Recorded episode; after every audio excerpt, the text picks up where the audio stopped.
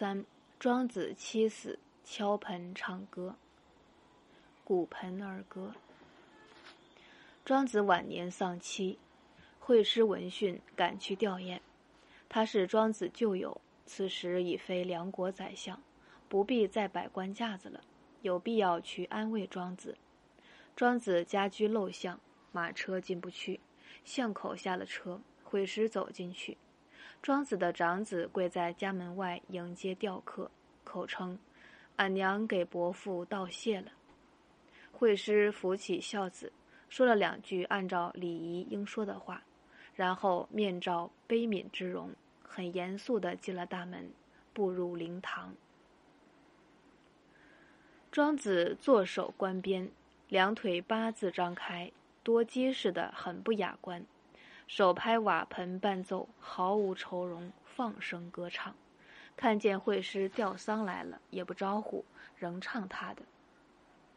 惠师说：“伉俪多年，同床共枕，他为你养儿成人，自己送走了青春，老了死了，你看得淡，不哭也行。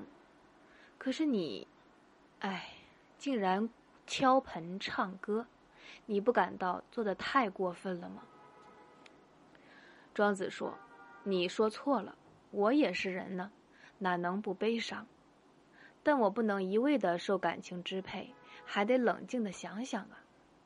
我想起从前那时，他未生，不称其为生命；更早些呢，不但不称其为生命，连胚胎也未成；更更早些呢，不但未成胚胎。”连魂气也没有。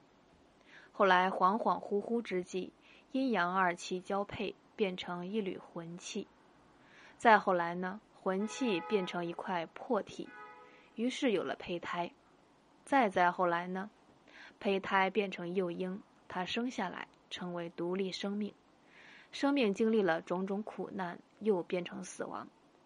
回顾他的一生，我联想到春夏秋冬时序的演变。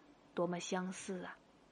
现在他即将从我家小屋迁往天地大屋，坦然安卧。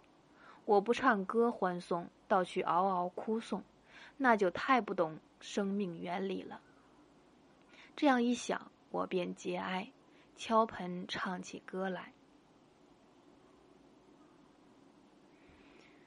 惠施双手捧上一袋负金，放入瓦盆。暗自骂一句“活见鬼”，便告辞了。